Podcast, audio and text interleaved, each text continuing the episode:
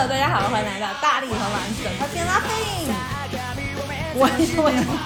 你是又忘了吗？我们中间有空一周吗？没有呀，我是你们的丸子，我是你们的丽丽。让我们一起分享平凡人生和有趣态度。哟吼！我不是忘了，是因为我刚才就是在笑 Max 的时候，然后那一口气你知道吧，就是吸完了，当当的你又你又你又像小时候准备玩捉迷藏，准备喊说那个啥的时候，就喊不出来。对 OK，哎，他那个猫爬架那绿色的球是什么呀？说的筋膜球。哦，我就说怎么有一个这么光滑的球？OK，嗯，然后今天呢，我们今天这期节目呢，终于打算来聊一聊我们就是呃各自做的，就我们我们这个我们这个预告已经从年前一直一直预告到上一期，就是我们来聊聊我们的新年计划。但在这之前。我们一定要那个，我我我我就是我们要 update 一些我们最近的近况哈。就是首先第一个就是那个我带我妈去看了那个《满江红》，呃，就是我们上一期是有聊，就是说你要带她去看，对吧？啊，对。哎，上一期有聊，我让我爸我妈去看了吗？有聊了，也也聊了。我们就跟连续剧似的。对对对。然后就是我妈看完了之后就非常爱，然后就说超好看，然后迫不及待的站在你们家窗口开始吟唱《满江红》，推荐推荐 给她，推荐给了她的小姐妹。然后他是想吟唱的，但是他忘了，就是他他说为为什么我记不住呢？你看刚才重复了这么多遍，我都记不住。嗯，然后他觉得哪块最好看呢？他他最喜欢谁，或者你最喜欢谁吧？就我没觉得多好看，就是我觉得还好，就是我是觉得，我跟你说，我觉得这部片子在贺岁档里已经非常出挑了，因为我没有看其他的啊，然后我就只针对那，因为。我是觉得，可能我看电影比较多，然后我大概能够预判到它中间的反转，对对对，就所以这个就挺会影响你的，就是那个呃观影的那个乐趣的。对，就比如说我看那个易烊千呃，但是你知道一下是 spoiler 啊，就是我们俩要剧透了，没有我们俩，只有你，大家讨厌挺讨厌丸子，可以留言骂他。我看关键是你先让我插一句，我一扭头发现 Max 在那趴着，特别像岳云鹏。OK，然后就是我是呃那个从一开始我就知道易烊千玺他一定是个好人，嗯对对，所以就是一直到这个都不用看，这个就光。他粉丝也不允许他是个坏人，对对对，所以就是，所以就是你也知道他一定是好人，对吧？好人。所以到最后的那一下的翻转，然后你就会觉得就是那一点没有打到我，但其实这中间其他的这些点，我觉得还是很好的。尤其是我觉得我跟我妈一起走出那个电影院之后，然后我们俩都盛赞了那个沈腾的演技。啊，对对对，是。就觉得沈腾演的巨好，然后我妈就讲说，因为她以前非常不喜欢开心麻花啊，就是她我超喜欢沈腾的，我的导航都是沈腾。对对对对，我发现，就是我妈不太喜欢那个小品咖。就是他还是会有一个，你知道，就是就觉得电影电影演电影演员是就是比较那个比较，他他还有这种不食人间烟火，对，他有鄙视链的，所以他很不喜欢沈腾，而且他讨厌胖子，可能他觉得沈腾比较胖，所以他就不喜欢沈腾。那应该讨厌岳云鹏呀，然后所以就看完这个之后，他就他不认识岳云鹏，他一直在问我说这个小眼睛的是谁？我说他不认识。岳云鹏，小岳岳，对，所以他不看德云社，对他不看，然后所以我。我们俩出来之后，他就给我狂夸，就说那个沈腾演的非常好。但是我也是觉得，就是他的演技真的非常的丝丝入扣。那咱们现在来一个世界杯，沈腾和那个张张张颂文，那当然还是张颂文。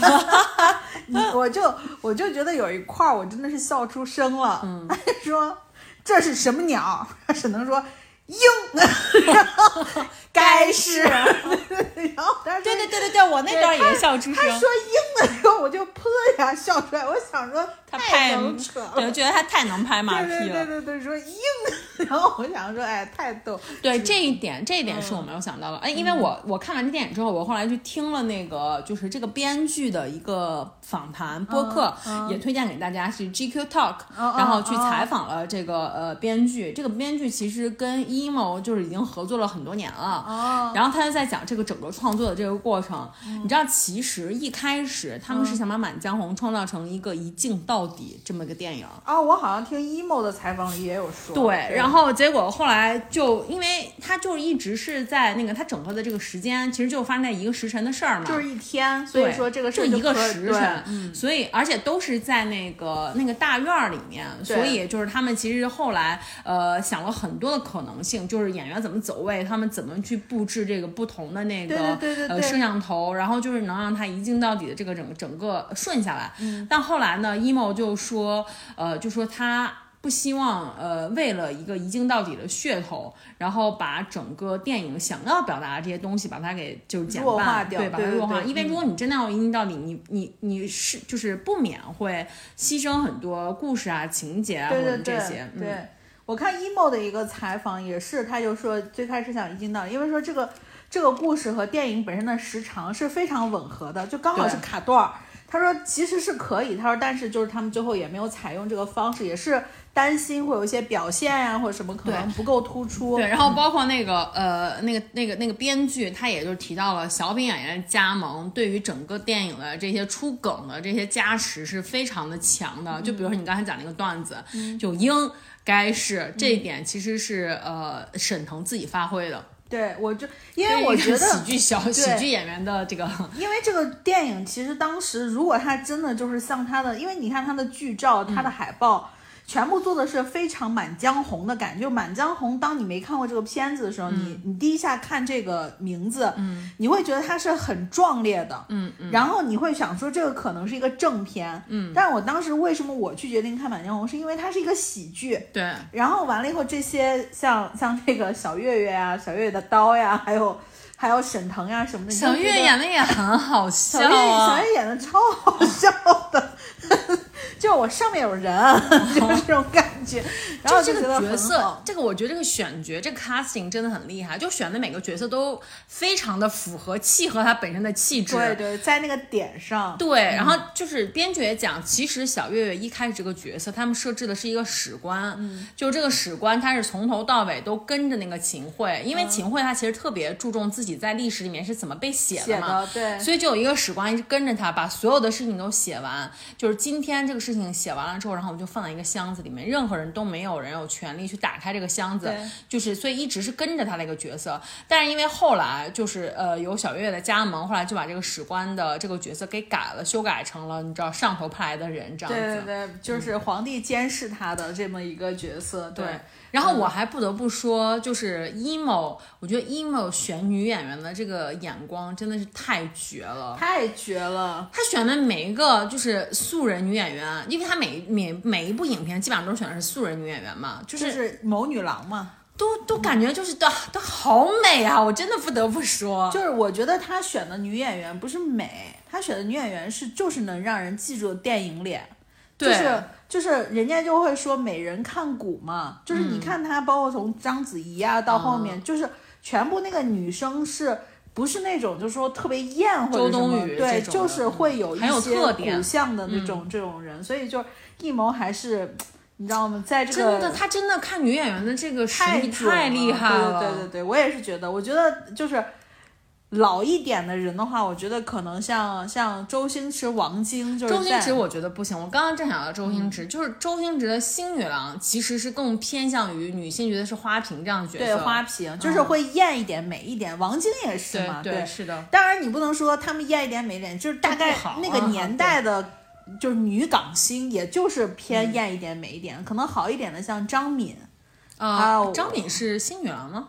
张敏是王应该晶对王晶，啊而且张敏演了很多周星驰的剧嘛，就是就是包括像那个呃王祖贤什么的，不都也都是相对来说，林青霞也都是会有帅的那个样子，对比较比较就是有侠气的那对。对对对对，所以我就觉得说，哎，反正张艺谋看演员还是挺厉害的，包括他那个张译的那个角色，我觉得也写的很好。张译，我真的不得不说，他就是一个巨抛脸。就因为嗯我刚刚看完《狂飙》，然后再看这个《满江红》嗯你就觉得他就是，你知道，就是感觉他想一脚踹死他，就是很贱，但是但是你发现没有，他身上那个小聪明的那个劲儿在，就是他嗯本身的那个人身上带的那个，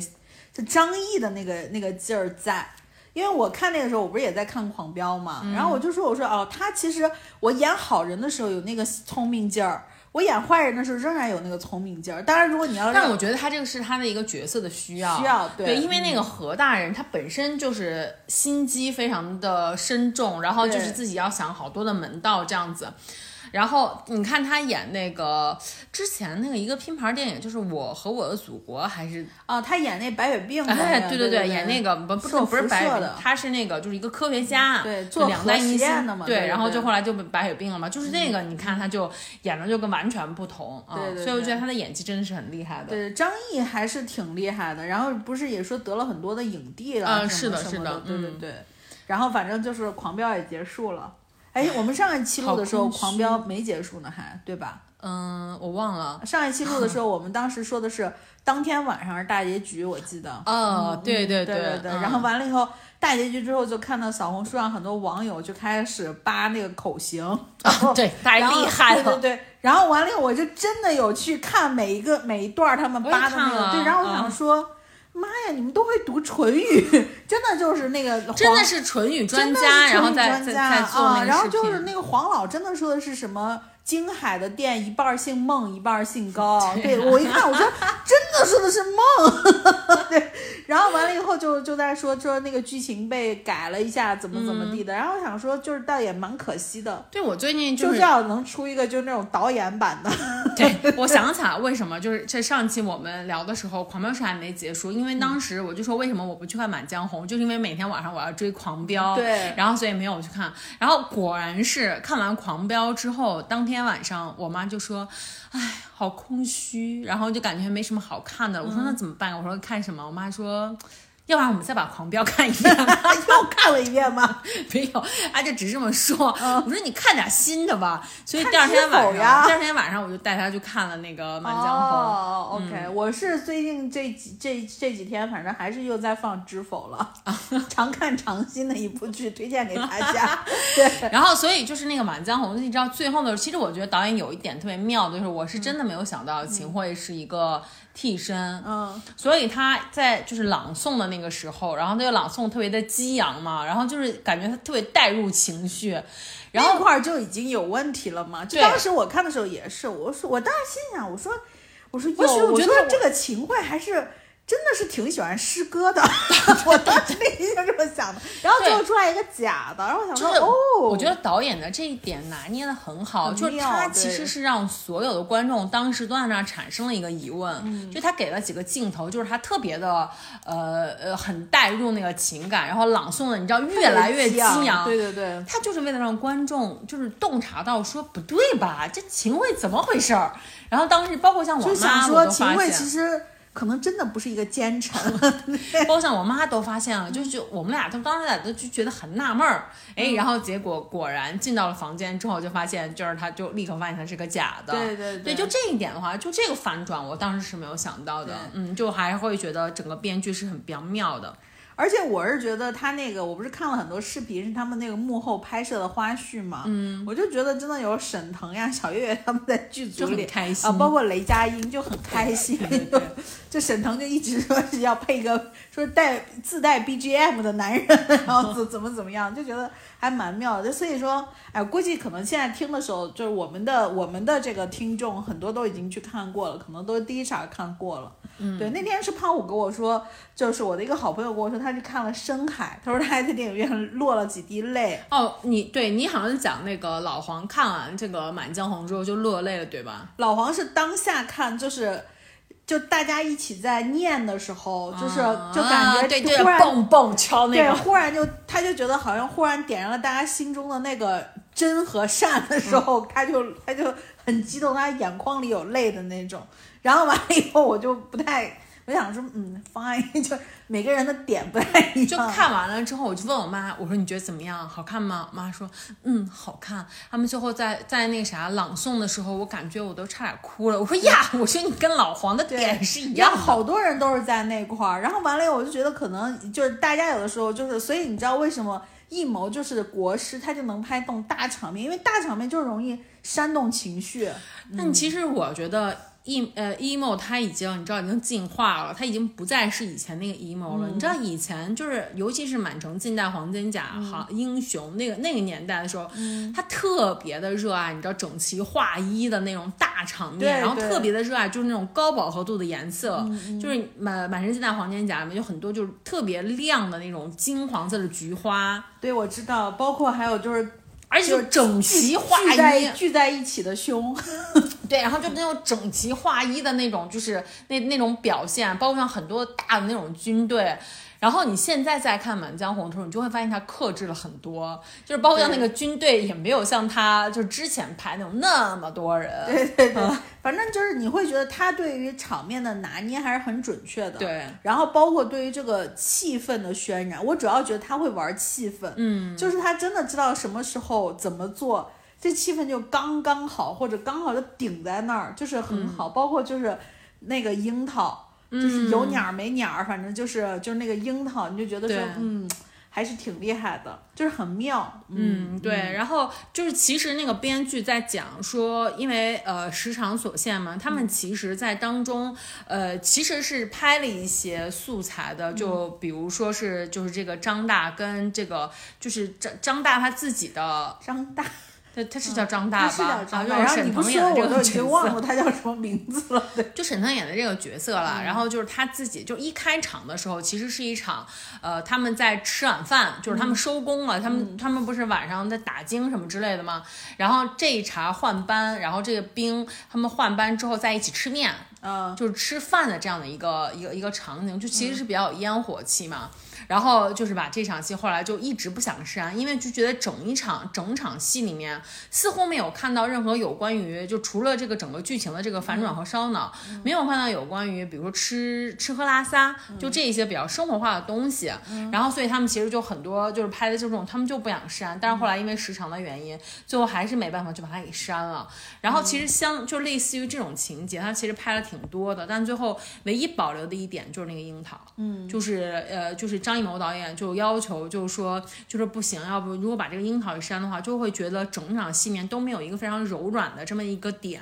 就是觉得那个樱桃相相当于是对于整一场感觉特别紧张，然后就是特别激情的，就是这种推理烧脑剧子中间的一个就是缓冲，一个情绪的缓冲。而且我觉得其实他前面吃面什么删掉，我觉得是很 OK 的，嗯。因为这个剧刚好卡到这块儿的时候，就是在这一个时辰里面的事儿了。嗯，但我觉得那个樱桃特别好的一个点就是你会觉得。整部剧，因为它在大院里拍的灰灰的，对。好像就那个樱桃是带色儿的，对对对，然后而且那个樱桃就感觉它不是樱桃，它就是像爱的这个东嗯西的一个东西，一个是父女的，一个是这个这个夫妻间的这个东西，就觉得还是挺好的一个存在，反正是演员反正也都在线，我觉得就还蛮好的。对，然后回来之后，我本来想看一些，比如影评什么的，然后结果在 B 站搜，我妈呀，全是骂他的，嗯，就是我就觉得怎么回事儿，全是骂《满江红》的，看吧，B 站真的很爱骂，主要是。不是这个，就是后来我又看了一下，就说为什么为什么他们就是有，包括像豆瓣儿也是很多差评，刷了很多的那个差评，包括它的评分也在降低。然后其实我后来看了一下，就是说其实是就是对手就是无名无名的这个这个这个粉丝，然后一直来这个《满江红》，他们不是中间就是一直在说他们造票房造假呀什么哦这种的，就是后来就变成就是粉丝大战的这种，然后就包括像故意的有意的去刷这些恶评这样子。嗯，但是我觉得反正我自己觉得是好好看哦，是好看的，是好看的嗯嗯。我看你最近真的上了很多电影，就是黑豹是不是也要对上了？已经上了啊已经上了啊。对，然后本来它豆瓣评分是五点五点八，然后上完了之后就变成五点四了，就越来越低。哦，我就感觉是黑豹上，因为那天是刷什么微微博还是小红书，我就有看到就是黑豹的那种推广吧，还是什么测评，就就看完之后的感受还是什么的。然后我想说，哎，这是黑豹上了吗？嗯，而且你在电视上打开一些播放软件的那个首页，它开始给你推黑豹一，的，对对对，开始给你推黑豹一了，所以对对对，我估计就是黑豹上了。嗯，啊，包括最近还有一个就是什么风起什么来的什么郭富城的那个，啊，对对对，然后就说就感觉又是一个大扫剧，是大扫剧吗？哎，对对对，里面有杜鹃，对吗？然后就嗯我就看了好几个视频，就是说说就是给的那种给的那种文案就特别好，说你因为是大嫂的男人，所以你才是大哥。然后就你知道吗？就是就然后我就看了一下，就是他有一些那种预告嘛，因为预告都是卡节奏的那种，然后我就觉得说。感觉看起来不错，不错，对，然后就也也想去看一下这样子。对，然后我就发现，就是还有《狂飙》已经结束了嘛，已经大结局了。呃，你觉得怎么样？呃，你说整体嘛？还是结尾？还是结尾？就结尾就是没有没有让人就是有意料之外什么的，就是顺着顺着演了，就是。我会觉得这种剧就是我想看的，就是真的是那个导演未删减版，就 就是我是觉得他收了一下，就我不知道是什么原因啊，肯定他有他的原因，但是我是觉得整部剧，我觉得这部剧，我觉得带。带给我或者带给所有观众来说，我觉得最好的一点就是真的是让好演员被人看到了。对，因为大哥大嫂也都有站姐了，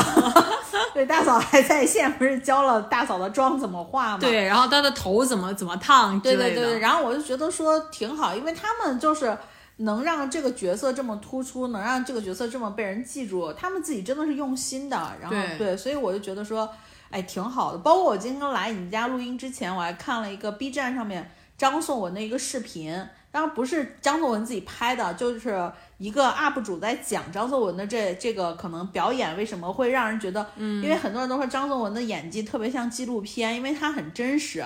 人家就说张颂文就是就是可能就属于一个笨孩子，这个笨是带引号的，就是他的很多的表演都是因为他真实的经历过一些这个失去啊，就是就是人生当中的一些苦难吧。然后完了以后，我就我就我。我来你家之前，因为我在睡午觉嘛，然后完了以后，我就就大概听了一下，我觉得说，我觉得他就是应该的，就是他人生也沉淀了很多了。我特别推荐大家在 B 站去搜一下张颂文的一些各种各样的周边，我最近真的疯狂在看，然后就所以就是张颂文就就他的视频就老推给我，而且我现在看他，我不知道是我看习惯了还是什么的，就是我以前看那个《风中有朵雨做的云》。你看过吗？我看过，那是这个电影呀，宋佳和秦昊出轨吗？还是什么的？你你有没有你有没有看那个就是就是那个呃呃就是一个网友的评评价吗？像雾像雨又像风。我跟你说，我当时看那个评价的时候，我还想，我说风中有朵雨做云是啥？我都不记得了。嗯。然后我是今天中午看那个视频的时候，因为他剪了一段风中有朵雨做，然后我才想起来，我说哦，这个片子你看过？我看过。娄烨的。对呀。然后完了以后，宋佳和和秦昊出轨嘛，然后完了以后。她嫁的是那个张颂文，真的张颂文我一点印象都没有。我是看到他们今天剪出来宋佳和那个就是那个秦昊，我才说我说哦这个电影我看过，嗯，然后完了以后我才想起来，我说哦我说张颂文真的是，然后但是你说他后面演那个隐秘的角落什么的，我就觉得隐秘的角落我看了很多就那种解说啊什么的 cut，就是我也肯定是见过张颂文演的那个猪什么他爸。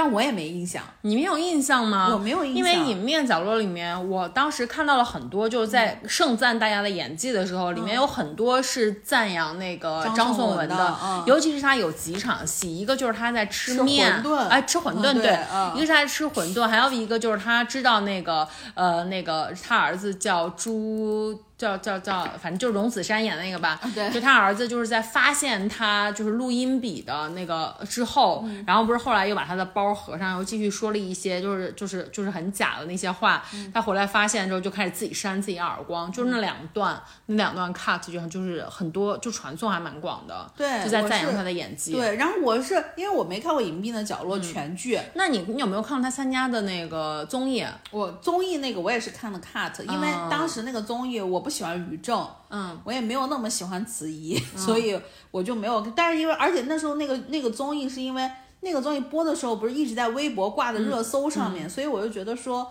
我看过一些 cut，就是他演那个什么剧组剧组失败试镜失败，他打那电话什么的，那个我都有看 cut。但是那些 cut 都是我看完《狂飙》以后，然后我才我才看到，就是微博上又吵起来了，我才看到。但是我真的觉得他还蛮好的。对，然后但是我我因为我不太喜欢他的一个好朋友周一围，我不是很喜欢周一围。周一围是他的好朋友吗？也不好像也不是吧，是因为他们俩一起拍了一个拍了一个电影还是什么？我是看一个访谈，然后他们俩就是那种关系非常好，好像是，就是说因为他们本身是同学因，为我讨厌周一围，我连那个视频都没有打开。然后我就看他们俩关系非常好的感觉，就是他他们俩是同学。对他们俩是同学，哎，你知道吗？就是周一围他火也是因为他参加那个演技类的竞被章子。怡就夸夸上天了嘛，我知道啊。然后后来就是就是大家都在说，就是周一围是最快塌房的，嗯就最快塌房那种演技类的冠军，就是因为他就是当时参加了那个综艺之后热度特别高嗯嘛，一直在被大家夸说演技很好。他后来还跟章子怡好像是一起合作了一个古装剧，对吧？反正就那一段时间，我知道周一围被章子怡夸的那一期，是我觉得那个演那个演演员综艺的第一期第一季对好像对对，第一那季。那那一季我有看，然后完了以后，章子怡不是夸的贼夸张吗？然后我想说，嗯，有吗？反正我 sense 不到，因为他们都是在在那个就是。我很不喜欢他的长相，就是不知道为什么，就是我 get 不到。然后是因为 我为什么不喜欢周一围的原因，第一个是因为他老婆，对，我就也是因为他老婆，所以后来他就是呃那个被大家就骂得很厉害。呃对，然后但是第二个呢，我又觉得这是人家家的事情嘛，对吧？你也不好说每种感情都有相处的模式，尤其是再见爱人这种，对吧？又已经完结了。然后第二个就是因为我看《长安十二时辰》，啊，有他吗？《长安十二时辰》他在上面就演那个反派的，就是头子呀。嗯。然后我就觉得说，比起雷大头的演技，我可能更不是就是跟雷佳音相比，我更喜欢雷佳音。啊，对，我觉得他演的就那种就是反派那个劲儿，就是很很狡黠的那种感觉，就是反正不是我演狡黠。哦狡黠，sorry。然后完了以后，我就是觉得。不是我喜欢的那个样子，可能我觉得，因为我看他是有滤镜的，就是他老婆的滤镜。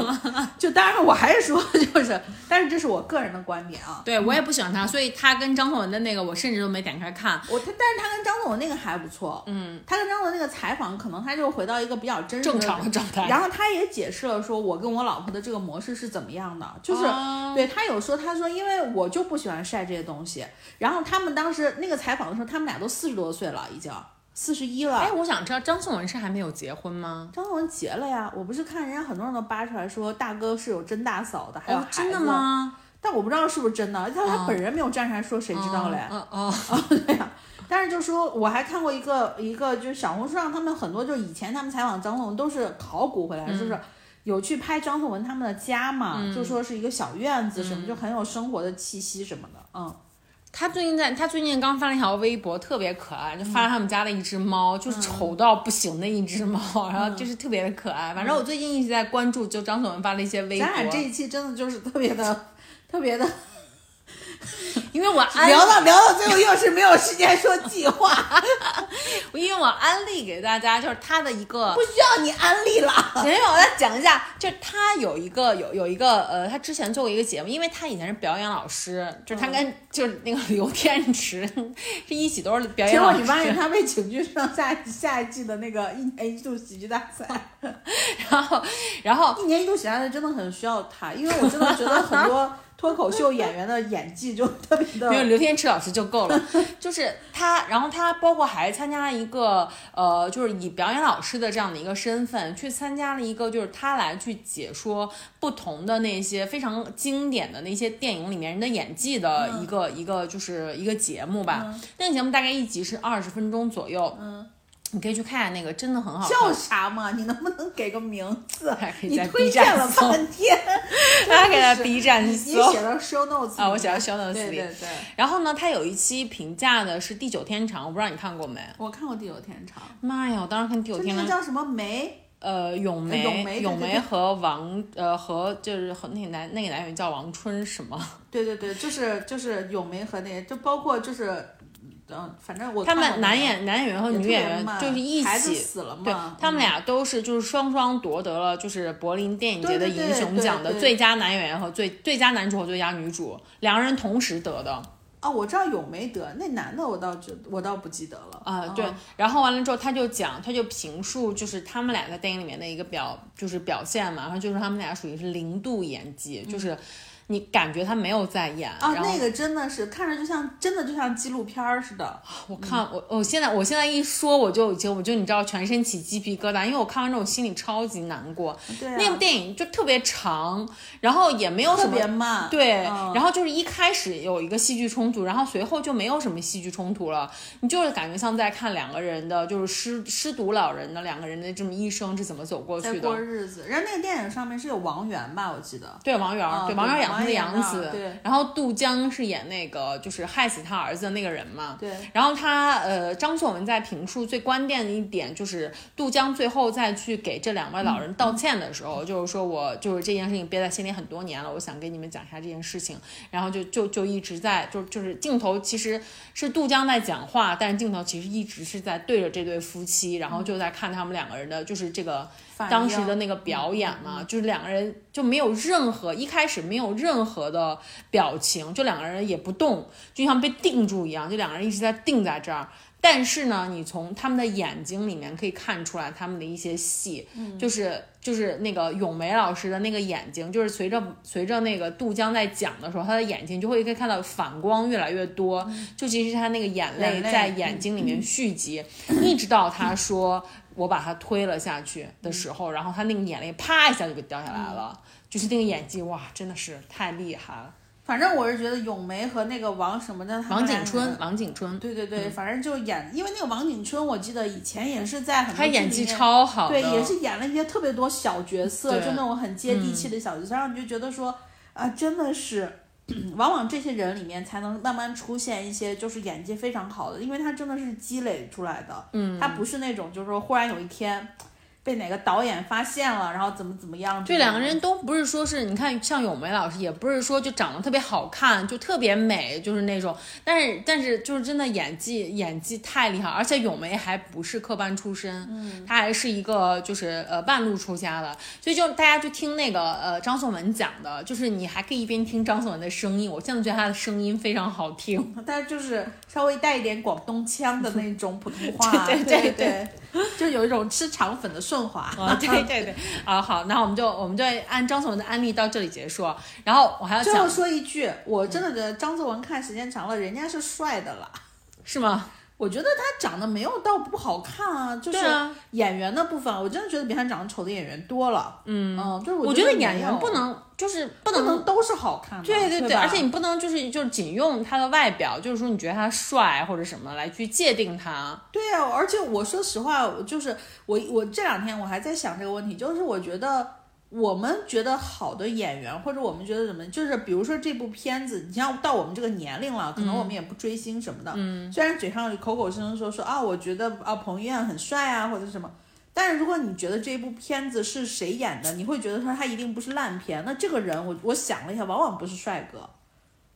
你懂我想表达的意思吗？就是比如说这部片可能是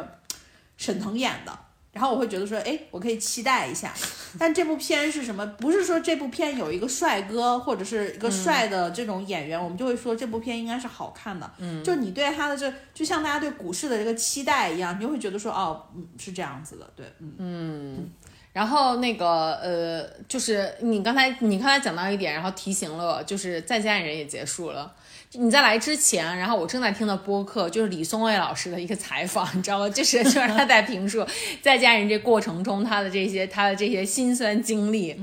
然后完了之后就讲到就是哦，再见爱人最终的那个结局你看了吗？我看了，我昨天下午看的。他们那个选择，对对对对哦，我 我总觉得就是但是我觉得我应该看的是倒数第二期才对，就是他们那个对谈36问对，但是我没看那一期，我是因为我是最近这两天，就老黄先生给我发了一个就是那种视频的 cut，、就说。他说贼感人，因为他发的是那个艾薇和 Lisa 的，然后我就说我说是吗？然后我说我说他们这个，因为我有看微博上面的结局嘛，就是觉得比较答案已经出来了嘛，我想着这个跟我们想的一样呀。对呀、你看是不是我很早就这样讲然后完了？以后，后来我就说，我说那昨天下午，我说那我们今天要录音，我说那我们看一下，万一聊到了，嗯，结果我就看了一下那个选择，我想说，嗯，三宅一生确实是好看的，就是 Lisa 姐穿的那个那个衣服了，对，然后我就觉得就是那个我我这三对选择我都看了啊，然后我就看到就是其实我我我我本身我我就是，你知道我看完之后那个感受，看看到了一个巨大价值，来吧。不是我看完之后的感受就觉得。太不真诚了，就除了艾薇跟 Lisa 那一对，就是真的很，就是他们俩之是之间很真诚。你看他们俩从一开始就一直问你冷不冷啊，然后这到最后都要问你有没有吃饭呐、什么的，就这些。饿的不行了。这后面两对，我就觉得你知道，就是太抓马了，就真的是 dramatic，就是我感觉。他们两，他们那两对都是经过设计的，无论是他们自己的设计也好，还是节目组的设计也好，我觉得一定是经过设计的。尤其是苏诗丁，你知道吗？就是哦，对我我是觉得最后一对儿是我觉得，我觉得像我不能说是剧本，但是就像你说的，一定是一定是 settle 好的。对对，然后我就觉得，啊就是让我让我很不舒服，至少看完，因为我其实还是追的还蛮真情实感的，但是最后最后给我这样的一个结局，我觉得他们这还太不真诚了，然后我觉得没有这个必要，你知道吗？就是做戏给谁看啊？但是就也不好说，因为我觉得那两那就苏诗丁和卢哥本身呈现出来的就是比较怎么说呢？就是他们两个人都就给给反正就套着这个所谓的艺术的套子吧，反正就是这种，但是。呃，反正就是没有特别出乎意料的点，我觉得，但是就是最后的结果，我我只能说皆大欢喜。包括像，包括像那个宋宁峰和张婉婷那个一样，就是我觉得也是设计好的，包括像下跪求婚啊，还自己戴一个头纱什么之类。你看张婉婷的衣服，你就知道他们是 settle 好对对张婉婷穿了一件纯白色的衣服，就是为了配那个头纱呀。对，对然后我就我就会觉得，就是这个整个就感觉他这个结局，让作为观众的我来说，我就觉得很不真诚。我倒觉得宋宁峰和张婉婷那个 settle 其实是很正常的，因为他们最后是好的嘛，就是不离了。嗯，不离了，我觉得就是说，那节目组 或者他们自己就给一些这种爱情的这种，就是你知道吗？弹幕里一直在写说：“快下车，你们两个一定要锁死，不要害别人。对，然后就是 说的还挺在点上的，对，然后完了，人家俩反正没离，就是可能制造一点这种所谓的甜蜜的这种小瞬间，我倒觉得是 OK，就是你总得有一些这种，但是分就怎么分，我觉得这个事儿就是挺那个啥，但是我估计啊，我估计的点是在于，就是苏诗丁和那个谁，就是那个叫什么卢哥。没准儿后面会和好，就是拍完之后会啊，不会的，他们俩不会和好。是吗嗯，哎，反正我是看他们不是有那个预告是又见爱人嘛，对啊、然后完了以后，反正就说，但是我是觉得说，反正都要做朋友，可能也不是不不希望把很多事情做得太绝，因为你一旦有一个人坐车走了或者是什么，就是感觉起来就是我，anyways，反正就是我觉得 OK 了，就是 let it go，反哎，正现在我我有点明忘星大，侦探已经开始更新了，我有点忘了上一季的，就是老王和那个老王和他和朱亚琼，他们俩是都没有下车，还是还是怎样？我没有看上一季的最后，我没有看上一季的最后。哦，嗯，我就是昨天嗯晚上没事的时候放了一下那个《又见爱人》的第一集，就是杨迪不是去采访那个郭柯宇吗？我觉得那一整集看起来都就是很很很舒服，然后就整个那个节奏，我都觉得我都觉得，因为我还蛮喜欢郭柯宇的，你就是现在在看郭柯宇的那个状态什么的，我就觉得很好，而且包括就是刚才红气问到，就是红气养人，他真的变。了，我跟你说，我现因为《再见爱人》第一季的时候，当时你不是一直追着吗？我不是就看了前面几集，我就没看了吗？就是郭郭柯宇的那个状态，就是特别不好，完全不一样。当时郭柯宇就是第一季我看的时候，他出来的时候，就包了一个红色的头、我以为他年龄特别大了，嗯，然后就是就跟 Lisa 可能他们那么嗯。大，结果人家你看红气越来越养儿，包括之前看那个姐姐的时候还是什么的，哎，不是之前看那个就春是日迟迟再对对对出发，Rock 的那个、嗯。那个那个恋综的时候，他不是上面唱歌嘛，对。然后我就想说，我说哇，我说真的是红好美气养儿，嗯。就美了很，在海边唱歌的时候。对。然后我就觉得说啊，也挺好的包括。他现在真的接了很多的很多的工作，然后包括还有就是那种时尚大咖、时尚大秀我就。看他就列举他的工作，我想说妈呀，这可真的是他真的是从就是是从这个节目里面就是获益最大的一个人，对就是我们大家都觉得就是特别的好。就特别好。然后完了以后，我就觉得就是蛮好的，所以我我说那个又见爱人，我可能会看一下。对我就是我看了我看了一期，但是我没有发现他到底到底是星期几更新。哦，我也不知道他新几个，反正我就觉得还挺好，挺舒服的，就没有那么多冲突。对，然后我看完之后就整个是带着姨母笑，因为因为郭柯宇本人就特别喜欢笑，然后完了之后他就一直在那笑，然后我就跟着他一起笑，包括他自己就是在家里面，然后自己弹弹钢琴啊、然后就是他们用那个手风琴。很久，琴已经很久不弹了。对，然后完了之后就是用那个手手风风琴啊什么的，就我觉得特别有意 思。手风琴配着杨迪拉那个呃 孤孤勇者，对对，孤勇说。你唱的对吗？都一个调儿，就特特别认真的时候，我就觉得特别有趣。而且我觉得他就是很很会生活的，就是他有不能说很会吧，很有生活的一个人。对，然后就各种补气的东西他去。买花儿的时候，然后就一直说，哎，说再等一下，再等一下，我这个我也好想要。然后后来想了半天，就说，哎呀，算了，还是呃，下次我再把他们带回家，我要把他们一点一点的请回家什么的，就这种。他的那种说话方式，他这种说话，如果现实生活中你这么跟我说话，我就会给你一个大逼兜，说好好说话，下次再买。他的声音就这种声音了他。真的就是这个事儿，只能他说，就是是 make sense，、因为他就是软软的。他就像他在那个上一期的节目里面，包括就是跟张赫说、说啊，你知道吗？今天我们去吃饭，然后就是那个那个张赫不是问他今天的饭怎么样，好不好吃吗？他说哦，那个餐厅里面那个服务员他有一个耳环，那个耳环特别好看。不，张张赫就操了，张赫就说，我问你好不好吃，你给我说这有的没的干嘛？但就是我觉得这个，所以你看，你就是张。赫这种人。啊，不是他如果跟我说这个，我是 OK 的，但是我不不能受不了的就是他在那儿冲那个小嘴儿倒水，就是插花那个小嘴儿。我想说，你把花儿先拔出来，要不就是就那。但是我觉得他他说的有一个点，我是很 OK 的，就是我也想买雪柳。嗯哦就是开小花儿的对，年前我就看过雪柳，我就想买，后来让我说算了吧，年后再说吧。嗯，你去买好多呢，好那个对那个那个是真的不也不是那么容易开，好像。对，反正反正我看他的那个给了我一个 idea，就是不能就是每回花瓶里面只插一种花，还是要买很多种，然后就是就是你还是要插一下。就学一下，就插花是很有乐趣的嘛。对对对对对对对嗯嗯，OK，好，我们终于可以开始讲我们的这个新年计划了。我看一下录了多久了，已经录了四十分钟了。我们新年计划要不就是讲五分钟，这期就结束了。OK，嗯嗯让我翻一让我让我翻一下我的笔记。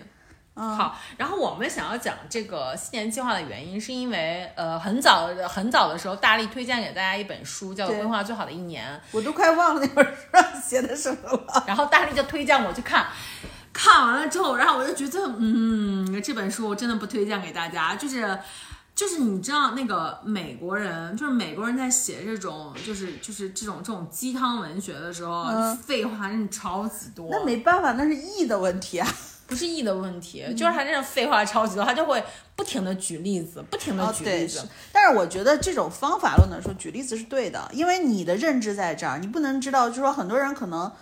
就他可能没有做过计划吧，或者是什么？不是他他他举例子的这个点啊，不是这种，他会举例子说这件事情呢不能干。你看，比如说小美，他就这么给他他就这么干了，然后干完之后，你看不求行，哎，然后你看那个呃那个那个呃大壮大壮呢，他就没这么干，哎，你看他就赢了，你到底干过多少解说？是不是小美然后和你看他就大壮、成功了，小帅和小美？就是这种，就这种，你不觉得这种举例子没有任何的鬼用处，你知道吗？我已经不记得那本书上举例子的是什么了。就是反正非常非常的无聊，而且就是他就特别的浅显，而且他也不会说，他也不会说为什么你小美不能，小美就是没有这样做，到底后面深层的这个原因是什么？我的建议就是大家自己去看一下，因为我觉得我跟丸子我们俩谁说这本书 OK，但是我已经忘了那本书写什么，因为就是这个因为你已经忘了，所以我现在我还没有忘，所以我要跟大家说一下我的这个感受。然后嗯因为这本书在在在在中间我，我我们俩就是我是花两个礼拜看完的，因为这真的很难坚持看下去。那么那么薄一本书，因为真的很难坚持下来，嗯我中中间就去看其他的了。但是就所以在有一次大力来我们家的时候，我就想跟他讲，我说这本书是什么鬼烂书，嗯但是我又觉得我没有看到，没有看完，然后我就觉得我我没有这个资格。后来所以到又没有结局。所以等我一直看完的时候，我就回头告诉他，这这是一个大烂书。嗯当然了，我觉得这本书烂的原因就是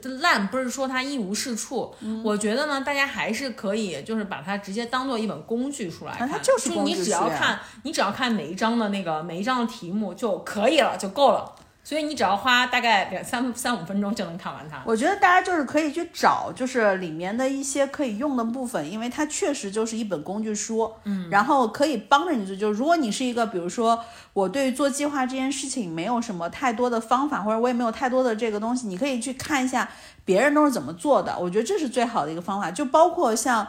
呃，因为他那个书上不是也提到过一些子弹笔记啊这些的，我到现在有的时候还会翻一下，就是之前那个姥姥姥爷，就是姥姥做的一个视频，子弹笔记的一个视频，嗯，我还会翻出来看一下。所以就是大家可以去根据一些所谓提供的方法去找比较适合自己的这个套路吧。当然，这个套路不是说一定要按照谁的方法或者按照书上写的，你可以就是结合一下，然后选择自己最好的方式。因为我觉得做计划只是第一步而已。大家就不要浪费太多的时间在说我怎么去做计划上，因为其实我跟丸子现在录这一期，我们在讲计划的时候，呃，二零二三年已经快过去俩月了，对吧？所以就是说这个计划做出来，我觉得还是怎么实施是比较好的一种方式。所以，我觉得那本书上，我觉得当时给我就是最好的一个感受，就是第一个就是计划不是只有目标，就是你的目标可以分为一个，比如说。呃，阶段性的目标，另外就是你的计划里面还是还可以有一些频次性的事件，比如说习惯对习惯性的目标，所以我觉得这个是当时我会觉得说比较好的一个一个一个一个点吧，嗯，对，然后这一点的话，其实我也是记在了我们就是就是今天的这个准准备的这个里面啊，就是他给我给我的就是一些帮助，然后让我之前有一些没有意识到的这些点，就是就是像你刚才所说的，那个就是。你的那个目标里面，一个是就要把它分成，一个是习惯性的目标，然后还有一个话是就是成就性的目标。对，就比如说习惯性的目标，就会有一些你比如说规律要做的事情，持续要做的事情。而成就性的目标，它就是一般来说它就是一次性的。嗯，然后呢，就是习惯性的目标，在就是它可能你更多的你在设定这个目标的时候，你要关注，哎，你要做什么，并且你的频率是什么？比如说我每天早上我要早起，就是这种的话，就属于习惯性的目标。而成就性的目标呢，可能会有一个节点，就比如说，呃，在第三个月的时候，这三个月我要瘦，我要我要瘦十斤，就类似于这种的。嗯，所以我就觉得，哎，这一点的话，给到我一个就是还还还挺还挺清晰的一个点的。所以我现在再去设定我的目标的时候。因为我现在我现在的计划是我每周，然后我会有一个我会有一个就是计划，然后我会把每一周的我每天要干什么，然后我的这一周的目标，我再去梳理的时候，我就会把它分成习惯性的目标，然后以及我成就性的目标，我这周要达成什么样的一个目标，然后我在每次我我一般是会在每周每周日的时候，然后就会写这个目标，写完我每天要干什么事情之后呢，然后我会写一个。就是下一周的概览，就是我下一周就会设定，就是比如说就分成我刚才成就性和习惯性的目标，然后去写。嗯，然后呢，在就在下一次我在 review 这个的时候，我还会写一个就是本周总结，就是我会回顾一下我这周。我这些东西到底实现了没？然后如果没有实现的原因是什么？有哪些地方我可以做得更好？或者哎，我这一周 这个做的特别的好。就你看方法论的东西，就是很容易让人犯这我们开始说目标吧，好吧？我们这么快就要说目标了吗？我还没跟大家介绍完这本书。这本书为什么你五分钟就可以看完？因为这本书呢，它是说七步。哎，等一下，不是七哦，我看是到底是几步？就是四五步，五步，然后就是让你规划，你就可以变成最好的一年。你看哈，第一步呢就是相信可能，废话，对不对？就是 他但但我觉得这个很好，嗯嗯，好。然后第二步呢是总结过去，嗯。复盘嘛，嗯嗯，第三你不是也在用吗？第第三 第三步的时候，哎，就是设计目标，嗯，就是我是我的意思是说，大家都知道这些事儿，你就不用再花这么长篇幅说了。第三步呢是设计目标，然后它这里呢就是对于就是你设计未来，它会有一些原则，比如说你的这个目标什么明确性啊、可衡量性啊，就这些，它会有七个原则。然后第四步找到动力，嗯。是不是废话？每个人的动力又不一样，嗯，对吧？那所以这人才让你找呀。对，它这里面有一，当然有一些方法啊，就比如说你可以，你可以参加一些，比如说 group，然后它就是说有有伴儿的旅程更精彩嘛。嗯嗯。就比如说你要去健身啊，可以有一个团体，这种可以互相激励。接着往后啊，第我们把这个书聊的短一点。第五步是付诸实践，就是你可以开始了，嗯，然后呢，你就会得到最好的一年。就所以说，大家就是看看这个就可以了。你看，我觉得你刚刚说的有几个。点，你现在说的时候就是不停点亮我这本书的记忆。我觉得第一个就是我们之前在第一次还是第二次，就是你上次在攻击这本书的时候，我就有说，我说我觉得那个相信这个。相信它的可能性是非常重要的。对你之前说过，我说我说过一次。然后第二个就是你刚才说的另外一点，就是找到动力。嗯，然后找到动力的原因就是我觉得结合一下，就是我之前的一个认可，包括咱们俩都也聊过这事儿，就是我们之前聊过，就说如果有一个目标和一个兴趣，或有一个目标在这儿，然后其实你是自己并不是非常的。认可他，或者你很感兴趣他，其实他并不是你的动力来源。嗯，就就你记不记得？因为咱俩那时候在讨论那个姥姥，姥姥不是也说他什么去年一年实现的目标都是他真的很喜欢的。所以大家一定就是，我觉得有的时候你去看书或者去找方法的时候，你自己还是得去不停的结合自己的情况，因为我相信大部分人在说做计划这件事情的时候，每个人拉出来的都是我要变美，我要变有钱，我要变怎样，对吧？你到底是要怎么样？就哪些事情是你为了这个目标，我真的是一定要实现的？嗯，就就你你懂我想表达的意思吗？就是要具体一些，要具体一些，而且不要把这个事情就想说我要找动力，谁都有变瘦、变美、变有钱的动力，但具体的哪一件事儿呢？嗯，那对于这某一件事儿，你是不是有足够的动力？我觉得这个是比较关键的。所以很多事情就是。就大家真的是结合一些方法论之后自己去拆吧，就像你刚刚说你拆的，我就觉得挺好的。你说我会，并不是真的，并不是所有的人都一定会有目标，都一定会去复盘。嗯嗯，我觉得复盘这个事情，就像你刚刚说的，我每周会去做总结什么的，我觉得复盘这个事情就很好。嗯，对吧？包括就是我们刚才有在讲说这个书里的一些过程性的目标、结果性的目标，我觉得。就是这样的，过程性的目标就是为了帮你去达成最后结果性的目标。那你中间你一直复盘的时候，那你就对吧？你就看，所以所以我是觉得一会儿我们在讲自己的计划的时候，其实我可能更多的不会去跟大家去讲这些计划，而且我会去跟大家分析一下，我是一个目标有，但是我目标到底能不能达成，我其实不是一个真的能达成的人。那如果这样的话，我就觉得有一些工具和方法其实是可以跟大家一块分享，看到最后年底的时候，我们看一下说。哎，怎么样嘛，对吧？有没有进步？我觉得就 OK。嗯，然后还有一点的话，这本书里面就是它在封面上面，然后就讲了，就是所有呢你在设定这个目标的时候，其实你要分很多的维度，就是你的你你你你你的这个生活里面，就是你不只是你要变瘦变美变有钱，对吧？然后其实你要从十个角度，然后就去设去去设定你的这个目标，一个是精神上的、智力上的、情感。生理、婚姻，就如果结婚的话，还有亲子，然后还有社交、职业、娱乐、财务，就是他拆了这十个方面，然后就是去，嗯，就是他给到一些这种设定目标的建议嘛。对，就是这些，我觉得还是这本书里面相对来说比较有价值的东西。嗯嗯嗯，我觉得。我自己看这一部分的时候，我觉得说是 OK，是因为每个人的目标肯定都是方方面面的，但是就是说会不会到尤尤其是我觉得有的时候，比如说他落实到一些，比如说像关系之类的，像我们说啊，那我们现在父母年龄大了，我们要陪父母，那可能。以前在我们的生活当中，就这个事儿是随机的。那现在我会不会，比如说设定一个目标，说今年我一定要带父母出去玩一次什么的？嗯，我觉得这事儿是 OK 的，就大家都可以根据自己实际的生活的情况去判定。嗯，好，那你开始说吧，你先来吧。嘿，你刚才你都打开了，你都打开了，咱们就先别一个人换一个人拿手机，快快快！我们是怎么说？我们是就是把自己所有的这个十个方面都说吗？还是怎样？都行，你按你自己想来的。有些目标你要不想说，你就别 说，就就都可以。嗯，就是就是有呀，就是就因为中间婚姻、婚姻、亲子这个东西我都不需要，然后就是所以就说你自己掉，就你不用你不用 cover 掉这个书的部分，你就说你明年你计划怎么，就是哪些是你的计划呀？然后你你中间是什么呀？就是按照自己的想说的办法说嘛。那你先说吧，行吧行吧，来吧，那我先来。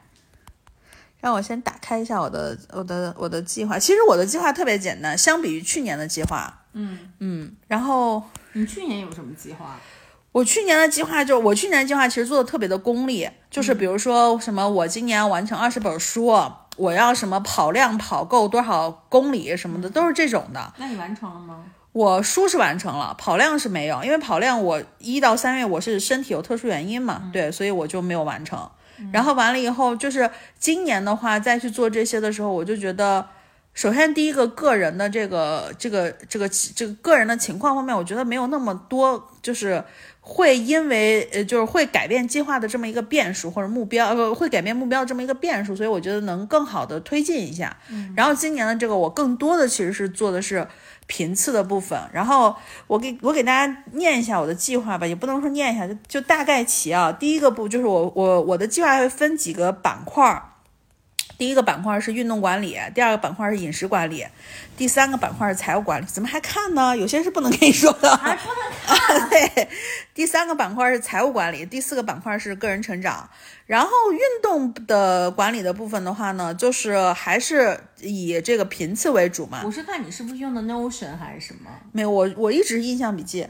哦，嗯，对，我一直印象笔记。然后呢，第一个板块就是运动管理。运动管理的话，我就写的是那个每周至少运动四四天，然后每次不低于三十分钟。然后第二个就是每周至少四天，但是步数在一万步以上。第三个就是每周记录一次体重变化和维度变化，然后就没了，就全是周的。啊，嗯，然后完了以后是因为这个事情的话，就是。呃，再结合一下，就是那我第二个说完，我再给大家说结合一下东西吧。就第二个是饮食管理，饮食管理的话呢，就是第一个是每天完成一个喝水的目标，第二个呢就是减少外卖的频次。减少外卖的频次呢，这个就是用周复盘的方式去实现，因为主要是看外卖软件的一个订单数就可以了。然后呢，呃，饮食管理这块呢，就是要培养两个习惯，第一个就是每顿饭七分饱，第二个就是每顿饭吃超过三十分钟。然后及时剪头发和及时美甲美睫，对，这是这是在饮食习惯里面的变美小 tips。然后第三个呢，就是那个财务管理。财务管理的话呢，就是主要就是两个事情。第一个呢，就是每日记账；第二个呢，就是关掉花呗啊、信用卡这些这些这些需要去负债的东西。然后第四个的话，就是个人成长。个人成长的话呢，就是跟以前是一样的，就是每个月完成至少两本书的阅读，并且认真写读书笔记。然后第二个呢，就是记录看过的一切的影视的东西，啊、只是记录啊，写不写影评这个看当时有没有感受了。然后这就是这，然后就是这个，然后年度的心愿的话呢，第一个就是呃坚持我们的这个播客的录制，然后并且投入更多的精力去设计内容，然后第二个呢就是呃要要进行一场为期至少两周的旅行，然后第三个呢就是呃办一次那个 home party，然后第四个的话就是主持一次家庭的那个明年的春龙年的春晚。哇，你这个还挺挺挺有趣的，这这这倒是第一次听你说主持春晚。就是我的意思，主持晚就是大年三十当天把两边的父母接到一起到我家去做。Home party 那个是我们上次聊的，就是可能圣诞节、感恩节、万圣节之类的做一次这种朋友之间的，对，就是这个。然后我主要是想说一下，就是因为因为大力上周刚过完自己的就是三十六岁生日啊，然后所以的话呢，因为老黄不是送了我一套那个就是苹果的产品嘛，然后结合的我的刚才的计划，因为更多的是那个就是频次的计划，那当然说有没有阶段性的，比如体重目标啊是有，但是我觉得这个东西就是因为你频次是在看的。在监测的，所以这个东西的话，我就没有具体的去写。呃，我想说的几个点啊，就是第一个，就是因为我刚说的很多是频次目标，我想给大家介绍几个，推荐几个小工具吧。就是因为我自己从一开始到现在，我其实都在坚持。第一个就是运动四天，这个运动四天这个包括什么每日步数的这个，这个其实就特别简单嘛，iWatch 就可以。然后呢，呃，在运动管理这块儿，其实我自己有有设置一个小的习惯培养，因为刚才我不是饮食那块儿也有一个小的习惯培养嘛。然后运动这块儿小的习惯培养是至少每周一次要有一次瑜伽，然后至少每周要进行三次冥想。所以我推荐大家一个小的工具，就是我发现我以前会被工具裹挟，就比如说。呃，比如说我去做运动或者是什么的话，我可能更多的要在 Keep 上记，要在哪儿记，要在哪儿记。那我现在的话，其实所有的运动都是在手表，对吧？就手表可以帮我记，因为它会闭那个环嘛。然后第二件事呢，就是我给大家推荐一个工具，叫做小日常，是一个 App。然后你所有的就是打卡的习惯，我觉得就是你看我的这个小日常里面的这个打卡习惯，我现在目前就四就五个打卡的习惯。一个是冥想，一个是七分饱，一个是慢，一个是慢慢吃饭嘛，就是每次吃饭三十分钟。另外一个就是瑜伽，然后还有一个就是遛狗。那它的这个小软件里面，它是可以写成就是就按周来，还是按天来，还是按月来，就可以有频次。就是但凡你你你今天这样做了，你点进去打一下就行了，然后他会帮你。而且我就觉得这个东西你也没必要说我一定要记在哪什么，你就打一下卡就完了，然后你就这个事情你就就过去了。所以我现在每次那然后每一周可不可以看，或者每个月能不能看我这个？可以，嗯，对，所以我就，所以你看我所有的这个，就是我刚才说的，我所有的这个东西，我上面其实都写了一个一个事情，叫做周复盘，就是因为我我跟丸子不一样，是因为我每我我每天都会写日记，嗯。啊，我每天写日记的时候，我就正经人谁写日记对啊？，然后我每天写日记，其实主要其实是写我的就是当天的一个 plog，就是更多的去发我当天觉得有意思的图，然后如果有感受，我会写某一件事儿的感受，但是我每周的时候会去把我所有的这种需要周复盘的东西就统计一下，就结束了，就这周有没有达成，就就只是达成没达成这这一句话。哦，你你你这么你这样坚持写日记写了多久？我写到现在了呀，就写了多久了？从十二月中下旬吧，就是阳阳康，就是哎阳的那时候开始。哦，那你那你这么着写日记的话，是在也是在印呃印象笔记吗？也是在印象笔记。哦，我的印象笔，你看我是这样子的一个形式，就是它，我就是每一周，再说一遍好？哦，我的 iWatch 跟我讲话，那它就是每一周的一个一个，就我我会把一一周放成一个笔记，然后里面分单日这样写。哦，嗯，对，就是这样子的。然后，所以我我给大家推荐第一个就是那个小小打卡，就是小日常是叫一个 app。然后我的 app 里面就是你会发现好多人去推荐小日常的时候，它里面就有各种各样的打卡。然后你会发现打卡一多你就不打了，嗯，所以我就说你就少来一点，就是习惯培养型的。你像刚才运动这种，我觉得它不是习惯培养，这个需要你稍微花一些毅力去坚持。但是但凡是这种需要，就是说我我可能现在得先养成习惯的。比如说吃饭吃太快，我就觉得这个是需要习惯养成的。那我但凡吃的超过三十分钟，我就打个卡。然后那个小打卡呢，它是一个太阳型的这种 logo，就你每打一次卡，它就会给你一点阳光，你知道吧？然后会弹出来一句那个那个就是就是小小加油什么的。然后包括那个小加油，你还可以自己写给自己，我觉得是一个挺好的 app。然后第二个呢，就是我刚刚说的那个记账。就是我觉得所有的这种就是频次性目标的这种达成，就是需要你日常的去去做这个事情。那第一个像手表这种的话，我觉得就是你每次运动前，你只需要给自己说一件事儿，开表，对吧？然后第二个记账的话呢，就是那个呃，我这边是一直用了一个软件叫随手记。我以前记了很长一段时间的账之后，我就不记了，但后来我发现还是得记账，因为我觉得记账这个事情。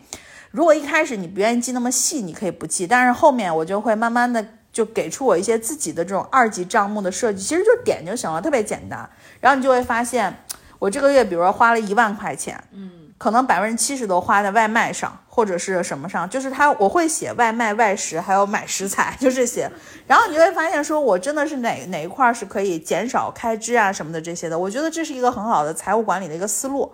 因为就是我这这这一点，我觉得应该是我就是我还蛮需要向大力学习的，就是我的记账呢，仅停留在我的大学大学一年级的上学期。用笔记吗？对 对，就那个时候呢，我是因为我的那个呃生活费也不多，然后我就有一个非常非常小的一个本子，然后就每天会记，比如说今天今天坐车花了一块，然后今天坐公交车花了五毛，今天买本子花了一块二，我都会记到，就是你知道小数点后面一位，然后还会写说，嗯，这周吃饭太多喽，下个月我要争取只在饭卡里面充一百，你知道，还会给自己这种激励。然后就是后来我就没有再没有没有再记过了，一直到现在我也没有再记过。哦，我有记账，我是我是大概因为我就一直觉得，就是记账这个东西特别的麻烦，而且就是我们现在不是都是在用一些电子的这种软件，就是呃，包括像比如微信支付或者支付宝，然后我就会觉得每个月它都会生成这个就是账账单或者什么的，而且它会自己分给你分好类，比如说你如果你总是拿支付宝支付的话，它就会告诉你，哎，你这个月，比如你通勤，呃，你的交通是多少钱，然后怎么是多少钱，它都会给你分好类，所以我就觉得，嗯，我真的有必要就是那个什么记账吗？我觉得这个是每个人，如果你是比如确定是我只是用微信支付或者只是用支付宝，我觉得你完全可以不记。如果它的后台的统计是符合你要求的，我的记账是因为就是我是什么都用，就是我的微信也用，我的支付宝也用，然后完了以后呢，就包括还有一些就是你比如说有一些扣费的那个就是会员扣费，它是在苹果上给你扣，那就走的是卡，所以我是觉得说，呃。出口太多的时候，我就需要一个记账的东西，而且有的时候就是我之前是有看过支付宝和微信给我的一些就是这种所谓记账统计，它很多记账统计它给你写的是大方向，或者是给你写的是一些公司什么的那种。我希望的是按照我的需求写出来，这我不是为了省钱，我只是希望能知道说。我我每个月，我我之前为什么上一次记账，我就是希望我想知道我每个月到底在哪个方面花多少钱，是因为我要去做一些财务的规划。但是现在的话，我就觉得说。那我也还是要知道一下，到底是花了多少钱，然后完了以后哪些地方是需要节省的。对，因为我其实现在我我现在真的不知道我每个月就是花花多少钱。对呀，就真的是完全完全不知道，因为我每个月的工资就是发给我之后，然后我就会立刻全部就是投到理财或者什么之类的。哎，然后比如说我要还什么呃那个呃还这个花呗，然后我就会再取出来还花呗，还信用卡我就会再取出来还信用卡，就是就就基本上都是这样，所以我真的不知道我每个月花多少钱。嗯，然后这个东西呢，就真的是不算不知道，一算吓一跳。真的，就是我们就是有有一次那个盒马的那个 app，然后它就是就有一个活动嘛，它就是就是要看你的那个账单，你你上次讲过了，你说你花了多少？九万多还是哎？不是呃九千多哎三万多。呃，一万九啊，一万九，对，然后就是就一年嘛，然后就是别人的话，别人晒出来之后都是三千，然后五千什么的，然后我想我就一个人，估计我可能也就这这这么这么多个钱了，然后结果我进去一看，就是我就是大吓，就是大吃一惊，竟然花了一万九，然后想说，嗯，好像真的还蛮多的。对，因为我觉得就是你自己记账有一个比较好的办法，你像我。就是用那个随手记，随手记是这种，就是你比如说我现在记的这笔账是外卖，嗯，它下次打开以后，它会自动是选外卖。然后你点一下那个标签，其实特别简单，而且包括像我们家的这个情况，因为我是属于一个已婚的状态嘛，我会写，就是底下它会那个标签长期的，如果你一直没改过，它就一直是家庭，就是家庭支出。然后比如说我给我自己买了衣服，假设我会选择个人，就是你会看到，就是说最后它那个分析出来的，或者说它那个图表出来，就是你选的这些东西，它其实可能导出来是一个大的 Excel，你也可以去看，就是我会觉得相对来说更清晰一些。包括就是你举个例子。你像买这种什么洗碗机，或者是可能我想改一个什么什么洗衣房这种，那这种你写出来以后，那这种就是一次性的消费，你非常明确的可以在你这个月的消费里面知道下个月这笔费用是没有的。对，所以我觉得就是，我觉得挣钱是一方面，但是我觉得大家还是得把花钱花在哪儿，心里得有个明镜。就是我不能说，我不能说别的，就是我觉得有有的时候。尤其是你，比如说那时候双十一刚开始出的那几年，不是支付宝每年也会给你一个账单嘛？双十一刚好是年底嘛？对对对对。支付宝给那账单我都不敢点开，我就很恐惧，因为我知道我花了很多很多钱，然后完了以后我也觉得说这个钱肯定中间很多是浪费掉的，包括我现在就是还会在淘宝，就是我的账单里面会记，比如说我们闲鱼出掉的东西，那就是进账呀，进账你也可以写，然后你也可以 在进账里面去。加上你比如说我的一些理财的，就是卖掉之后的理财的那个实际的收益，我觉得你都可以写。就我是觉得说，更好的知道自己的财务状况是比较，就是是比较合理的，所以我一直在坚持做这个事情。啊，那我那那我觉得我应该就是今天听完大力的分享之后，我觉得我应该去坚持，至少我应该记上个一两个月。然后看一下到底是到到底是是一是一个什么状况，要不然现在我真的两眼一抓瞎。就是你问我去年去去年一共就是自己存了多少钱，我也不知道。对，因为我不知道我去年的时候的，就是那个那个那个那个那个就是就是我的财务数值是多少。嗯，就是我我哦对，我不知道我前年的是多少，所以我没有办法做这个减法。对，我是觉得就是说，就是因为钱这个事情吧，它你你每天去看一下，你你得有一有一点点。就认知，我现在就有时候觉得说不记这个东西，因为老黄也不记账。嗯，然后我是觉得就是，呃，大家都会说，哎，平时日常花，你知道老黄的老黄不记账有一个最大的问题，就是老黄会觉得日常，举个例子啊，就像咱们说买菜、买水果、买食材什么，他会觉得这笔钱没有多少，可能就就是三千块钱够了吧一个月，够吗？根本不够。那多少？我我跟你说特别简单，你知道吗？我自己开始记账以后。我每一次，但凡我去我们家门口的那种生鲜的那种小店去买菜，呃，买一次菜的话，可能够吃个两三天，可能也就是得花个三十左右吧。嗯，三十左右其实不贵，对吧？我们折合到一天十块钱，我觉得 OK。但问题是水果非常的贵。嗯，我但凡是老黄又那么爱吃柑橘类的水果，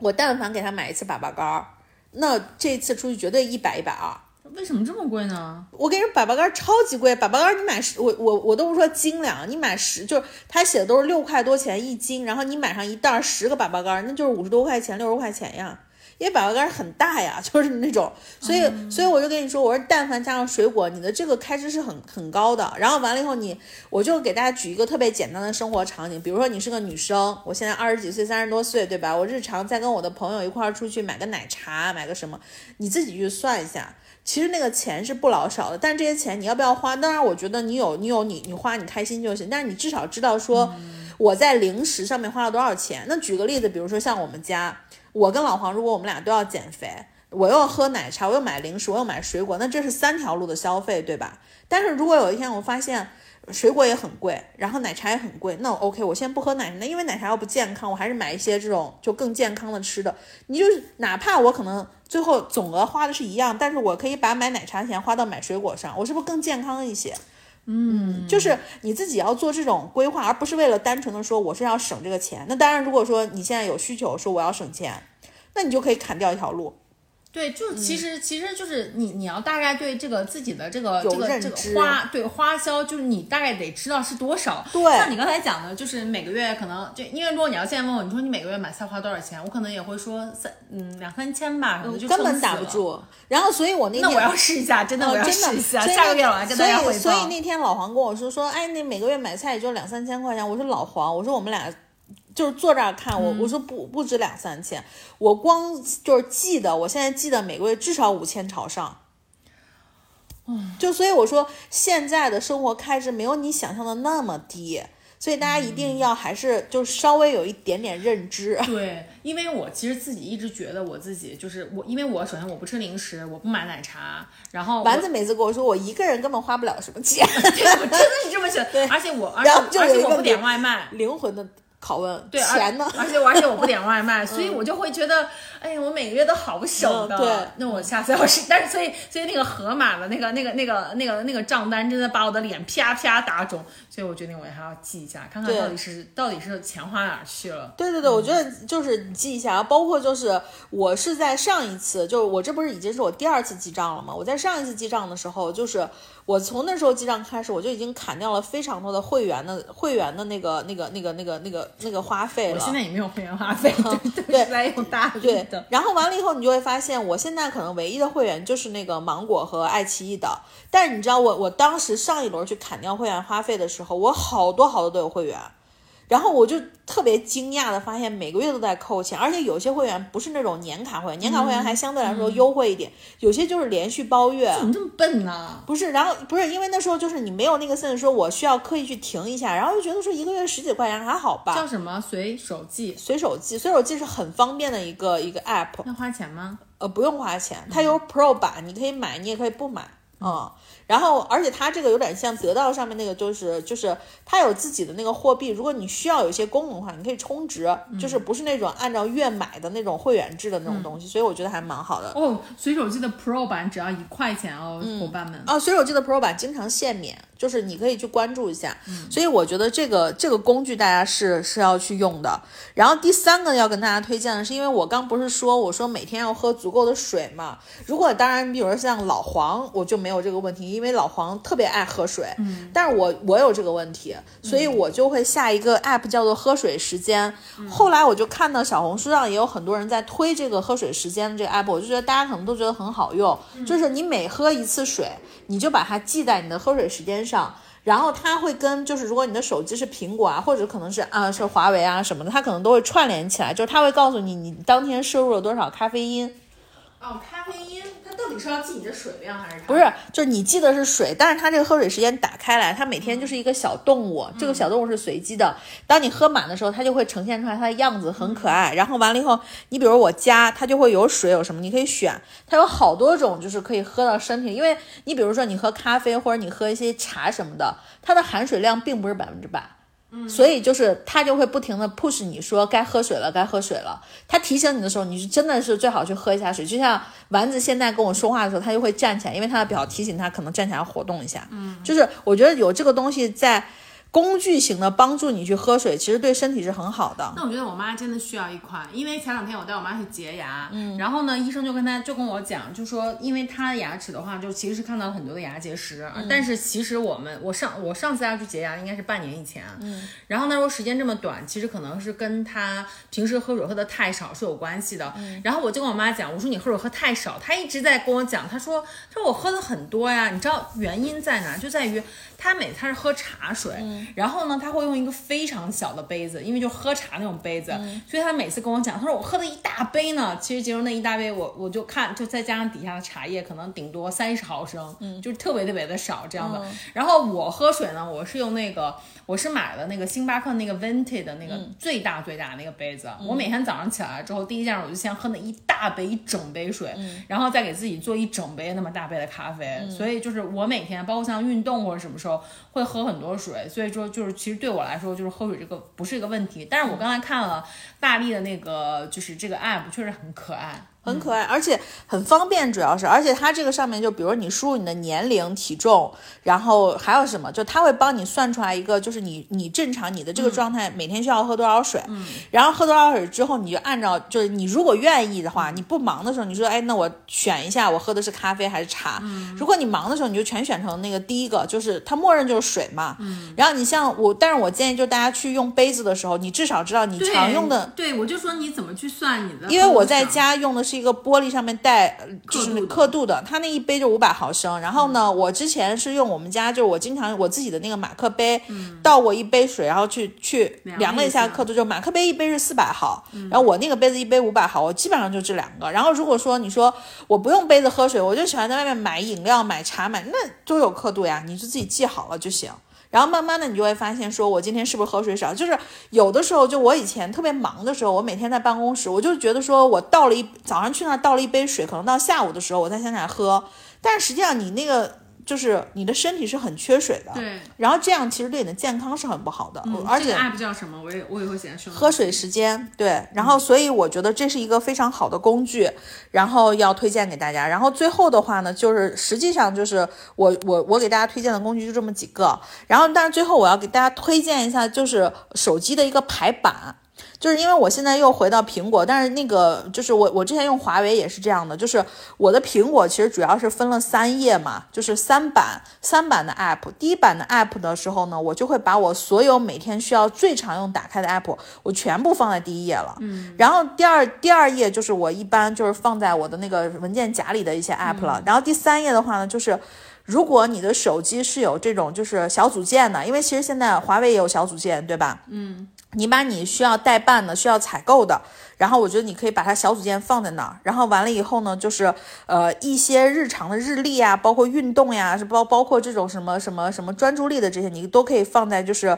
就是就是另外的地方，就是让你最容易，就是如果你在养成习惯或使用工具的时候，你一定要记得，第一不要太多，第二就是让你第一时间最短的路径可以到达那儿，我觉得就 OK。嗯，所以我现在就是第一页放的就是。就是记账、喝水，还有小日常。第一页吗？你看，嗯，第一页，我第一页其实就这么几个软件，就是我最常打开的，就是在手边最容易点到的，就是记账、喝水、小日常。嗯，对，所以我觉得这个东西的话，就是大家可以给自己养成这个这个习惯。然后完了以后，就是因为我刚刚也说了，我很多的这个，我之前可能比较喜欢设置成就性的目标，嗯，但我现在更喜欢设置是频次性的目标，是因为我觉得。频次性的目标，因为你知道是频次的，你可以按天刷新，也可以按周刷新。但是成就性的目标，一旦你发现在一个阶段之后你没有达成，你很容易会放弃，而且会觉得非常的沮丧。对对对，所以我觉得频次性的目标可能更适合我，但是是不是适合所有人，我觉得大家得看，因为其实所有频次性的目标也是指向那个成就性的目标的。对对对，所以我觉得成就性的目标我不做刻意的要求。嗯，我只希望我能坚持下这些频次，可能对我的生活是会有一个比较大帮助的。而且，嗯，对，而且我觉得到我这个岁数了，对吧？姐也三十六岁了，就到我这个岁数，我会觉得很多事情就是你一小步一小步的走，千万不要着急。然后有的时候你忽然回头看的时候，你会发现，哦，我已经走出这么远了，就是会觉得很开心。嗯，对嗯就是，OK 就。那一句步子大的容易扯着蛋。我以为你要说什么不积跬步，无以至千里，然后话糙理不糙，对对对。对，就其实我的我我的那个呃计划就是其实跟大力，哎，我真的觉得就是可能是我可能可能是我们我我们基因上流着共同的血，然后就是就是非常的相似，因为你那天我我那天去大力家的时候，大力跟我讲说，哎，我刚写完这周的 review 或者什么的，然后我就在想说，哎，我说这是我我刚好我最近正在干的这些事情，然后但其实之前我们没有没有没有交流过这件事情，对啊。对，然后嗯我我觉得就是你真的很需要 review，因为你的记忆是需要被存储的。就是我会觉得，就是我现在也是看完也也是看完那本书之后，然后就给我给我觉得给我一个最大的启发，然后其实就是我们要我们我们要去做一些坚持做一些每天的这样的一些习惯的养成，而且。所以呢，我的那个我的那个计划，从我从我这个本子刚到的时候，我写的第一个我写的第一个我的习惯就是我自己要早点起，然后呢，我就我我就写着我我这一周我都要在八点钟之前起来，就是八点钟之前对于我来说其实已经很早了。对对对，嗯是的。大力其实起的是比较早的，哦，对我起的比较早。对，然后我我我我在就是没有给自己设定这个目标的时候，我有时候甚至就是可以九，可能有的时候会九点钟起，如果我没有非常早的会议的话，我可能会九点钟才，就会就会觉得一直赖床，然后我觉得嗯，你早起也也好像没有什么必须要干的事儿，我还不如多睡会儿懒觉，就是尤其是像我们这种 home base 的，就是真的是需要你对自己的管理管理非常的就是就就是需要你对自己的管理能力会比较强，对，然后所以呢，我就我就给自己写了一个，我说我这周都要八点钟之前起，然后我并没有给自己设定一个，就是以后这以后我要做一个 morning person，、然后我都要就是早早起，然后就怎样。但是我就发现，我写完这个目标之后，真的 write down 下来我的这个习惯之后，然后我这一周都坚持下来了。等到第二周的时候，我甚至可以不用写我这习惯了，我就是真的形成了我的这个生物钟。啊，真的早起真的很容易形成生物钟的。对，因为有的时候你睡到那儿不用闹钟，你就会提前几分钟醒。对对然后就是因为我这我的那个闹钟的话是我的那个 HomePod mini，、然后每天早上都会给我放歌，然后就我我设定的，然后会给我放一首特别长，我有时候会在我的梦里面，然后一边跟着他唱歌，然后一边就等这个时间就过去了。但是我后等到我到第二周的时候，我就发现，在那个歌响之前我就醒了。。对对，是这样的。而且每天晚上的时候，我大概十点钟我就已经困到不行不行的了。然后我想在床上可能看会儿手机或者什么的，然后我就已经没有办法坚持，我就自己就睡着了。对，就是一个你的这样的一个节律，真的很容易养成，并不是说二二十一天才能形成一个习惯。大家真的试一下，对于生物钟这件事情，七天就可以养成。生物钟真的很奇妙，因为我主要是觉得有的时候你早上早点起来以后，你会觉得好像在这一天我多偷了几个小时，对你的时间一下变长一下变得好长，然后就，然后一下就会觉得，哎呀，就是就就就会觉得，嗯，我今天可以干很多事儿。对对对嗯，嗯，对，然后这是我的一个习惯，然后就是养成了。然后第二个习惯就是想说，那我要给自己这么早起来，我要给自己找点事儿干。然后呢，就是我有一本书，就是 American Accent Training，这这本书的话，我一直放了很长时间，我都没有学。我一直在听它，就是在在就大概听了听，然后没有怎么仔细学。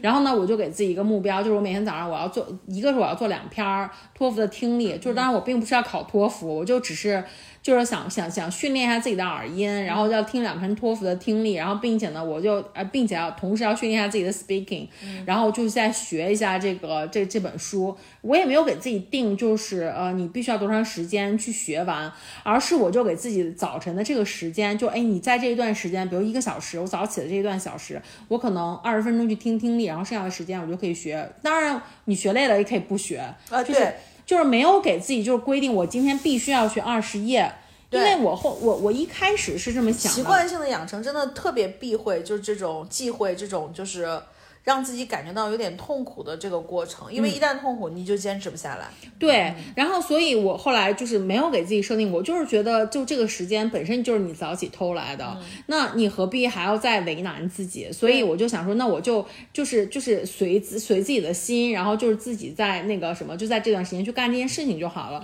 然后结果我大概花了三个礼拜吧，那本书特别的特很厚，然后大概有十三个 chapter，然后我还学的非常的仔细，还做里面的题什么的，然后我现在就已经看完了。嗯。所以我就觉得，就是这个呃，就刚才像就像大力刚才说的，可能随着我们这个时就是年龄的增长，我们现在设定目标的时候，真的没有太多就是一定很功利，就说哎，我一定要干对对，要干嘛什么的，而是你把每一天过好了之后，等你回头再去看，你就会发现自己已经走了很长一段距离了。对其实这句话很早之前就有人跟我讲过，然后包括我也看过很多书，大家都会这么讲。但是真的，你就是当时会觉得，道理听多了没用的，真的是要自己去。自己去悟。对对，就是不能，就真的是可能大家都是不撞南墙不回头，你必须要自己去试一下。我觉得主要是因为，我觉得主要是因为人年龄大了以后，ego 会慢慢的降低。嗯嗯，就是你以前觉得，就是我觉得从我从我自己的一件事情上，我特别能能感受到这个事情，因为我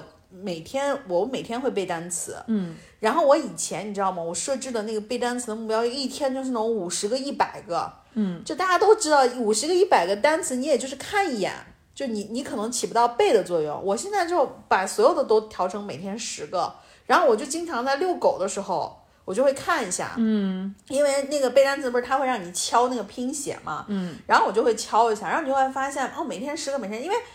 满共就那么些单词嘛，你就想说那我就慢慢的能一遍一遍的过好多遍，我觉得也也也也就背过去了，然后你就觉得说蛮好的。反倒一天五十个的时候，你可能就打开一天，第二天的时候再打开看一下说，哎呦背不完算了，然后你就再也不会再打开那个背单词的软件了。对，所以我就觉得说，就是就是有一些东西它不影响你现在的生活，你只是为了长期的培养它，这就是长期目标，这就是一个、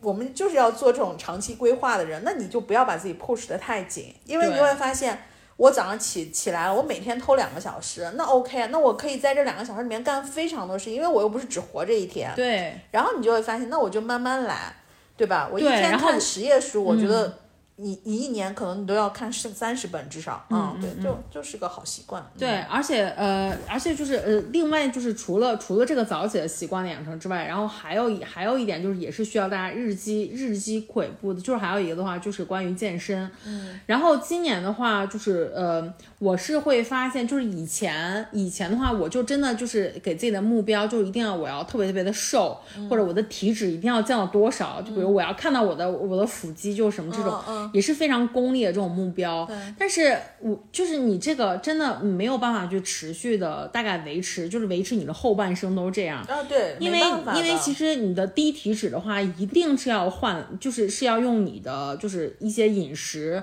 然后包括像你交朋友的这个时间，包括像你的社交这些东西，都是你你都是要 sacrifice，都是要牺牲掉的。对，就比如像之前我可能有段时间确实是体脂非常的低，但是我要牺牲的是。就是跟家人的关系，然后我当时的话，就是我会觉得可能那段时间就一直你是属于一个低碳的状态，就是你的情绪啊也不好，对就是是非常的不好，就是很容易暴躁。对包括像对待跟家人的相处，或者是跟朋友的相处，而且你跟朋友的一些很多聚会，你都没有办法去参加，而且你每天你的关注的唯一的关键点，是你那段时间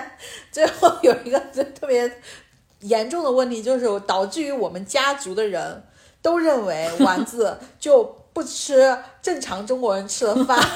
以至于到现在大家都还是这个印象。对对对，都是这样。所以就是要要要牺牲太多的东西，然后所以就是随着随着你年纪的增长，你会发现可能你并就是就觉得可能会有点不值得。就这个世界上还有很多东西值得你去体验，你不能是因为你只是为了这样的一个低的体脂，然后你就会牺牲很多掉你的体验。啊，就是还是要和解，不停的和解对对对自己，对。所以，所以，所以现在我的我的这个目标就是，我是希望自己的健康长寿。哦，对对对，就是你的你的各种各样的身体的机能，我希望自己就是更多的是我我我希望自己是强壮的，然后我希望自己是灵活的，然后呢，并且你你是你你你你是灵敏的，然后你可以做很多各种各样的动作，就比如说我可以我希望我希望我可以倒立，我希望我可以劈叉，就是你的你的你的各种各样的就是你的柔韧性，其实都是在。帮助你能够更好的维护你自己的身体。对，就你的身体其实对你来说真的是一个就是就是很很宝藏的这样的一个东西。对，就你能控制自己的身体嘛？对，嗯就是就是你真的要要要要好好的爱护它，要珍惜它，不要就真的不要糟践它。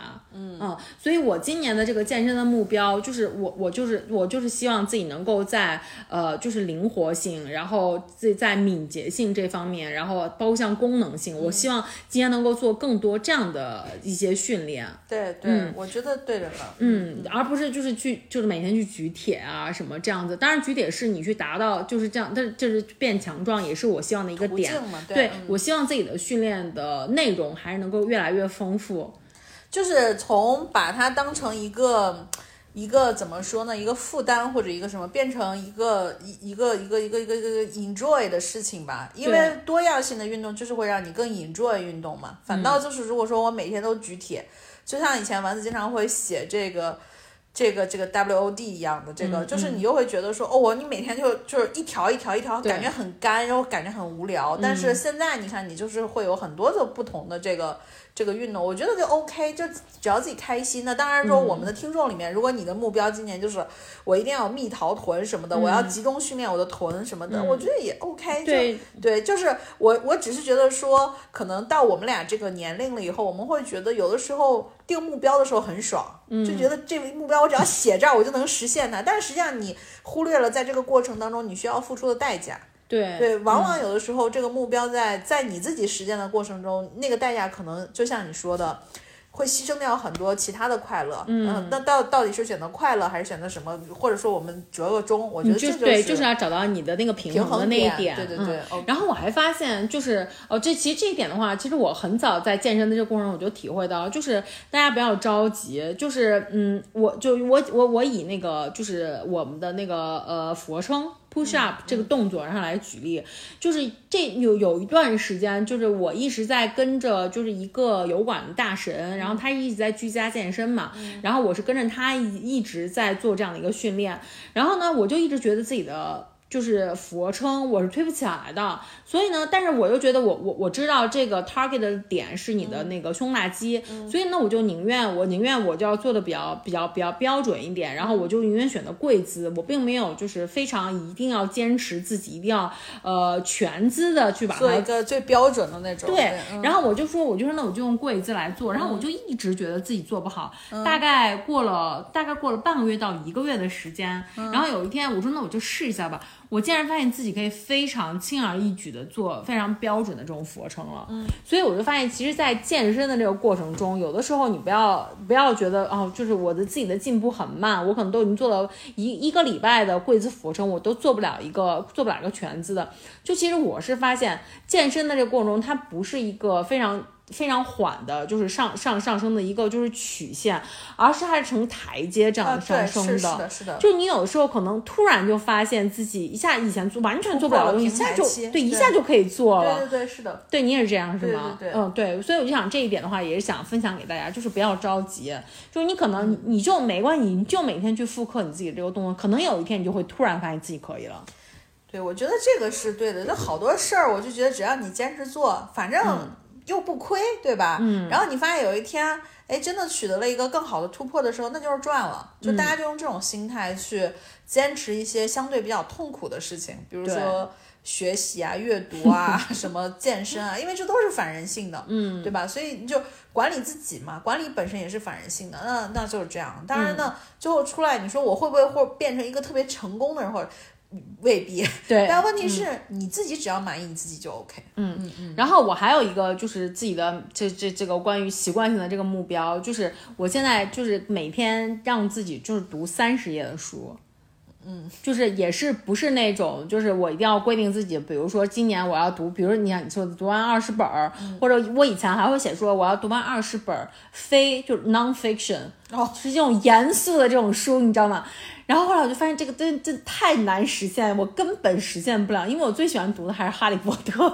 你还是喜欢读小说，但是我是觉得只要读书都 OK，对对都 OK，就是后来我就发现，就是你其实你你你你的你的你的兴趣，就是你只要喜欢什么东西，你就去看就好了。对。啊、所以我今年我我我的给自己的就是这样的一个计划，就是我每天读三十页，你随便你想读什么读什么，或者你这这本书没看完，你没关系，你觉得不好看，你可以换下一本，就是这样子。哦，嗯。啊，我也是，我也是，我是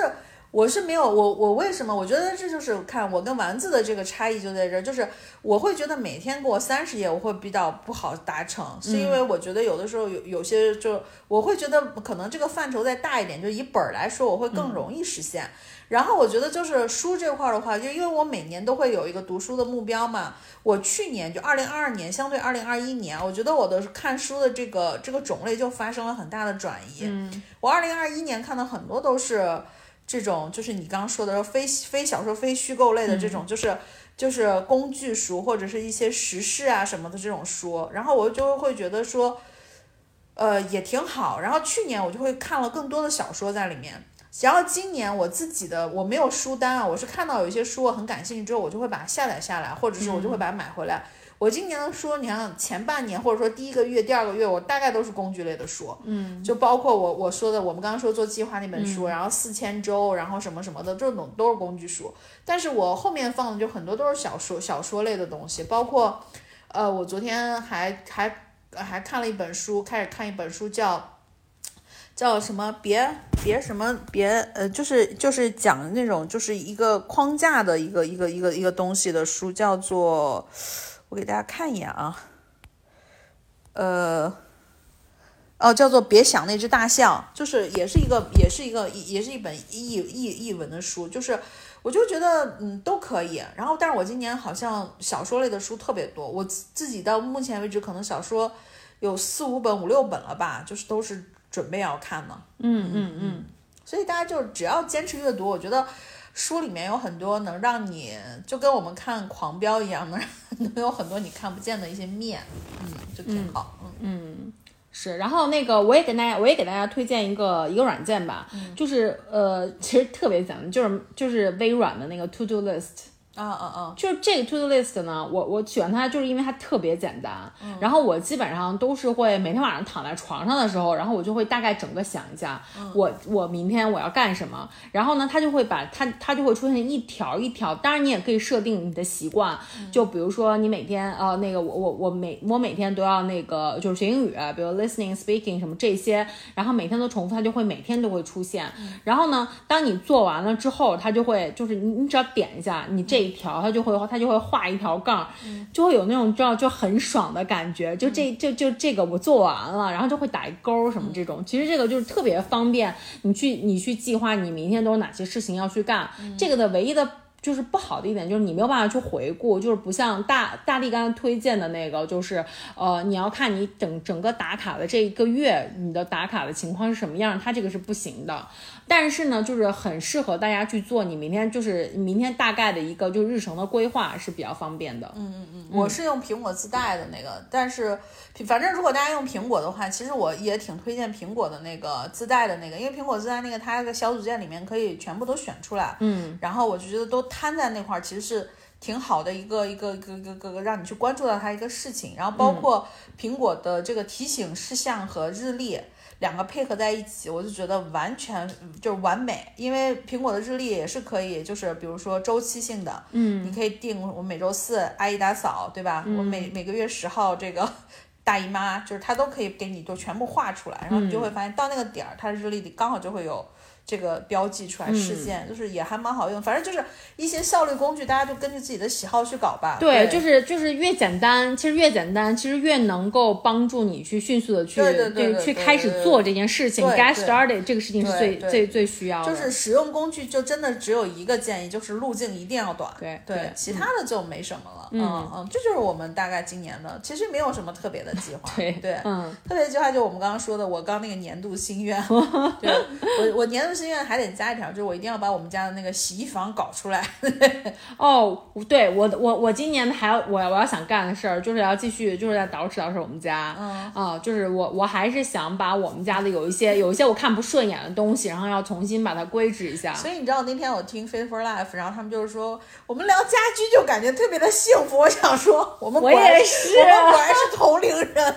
真的是，我最近在听《f a v o r Life》我有有几期我觉得他们聊的还蛮好，就是一下午就非常有共同点，就是共同的感觉，就是他们也讲，就是说感觉现在随着年纪年年纪渐长，然后就觉得特别的想要把自己真的要好好陪陪父母，然后并且就是跟父母在一起的这些时间，就想很很多的就是给给父母安排一些就是活动，比如让他们去搬到海南去住啊什么的，包括姥爷不是还给他给他妈道歉或者什么这些，对然后我就听了真的还蛮有感触的，我说哦，对我说我也是这么想的。对啊，包括就他们说什么很爱聊家居，就聊家居就很有满足感，就是做个什么饭呀，嗯。就像咱俩那天做那汤圆儿，空气炸锅搞的那个汤圆儿，对吧？汤圆儿酥，我最近最近我妈还在家，最近我妈在我们家，然后我就是给她做了好多好多，就是我想做但是我不吃的东西，就包括像那个贝果，然后完了之后那天我还给她做了一个就是我做的蛋黄酱，就是把那个鸡蛋把它给蒸熟之后往里面放点那个放放点 mayonnaise，然后完了之后就把它搅和搅和，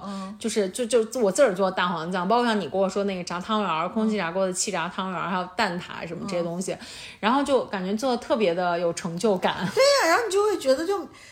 就跟化学实验似的的那种感觉，然后你就觉得挺好的，然后，然后结果他们那天说，我想说，我们确实同龄人，我也是这个感觉，就家聊家庭生活，或者说聊生活，就让我觉得很开心。然后后来我觉得姥姥说有一句话非常的对，就是我们都是有生活的人。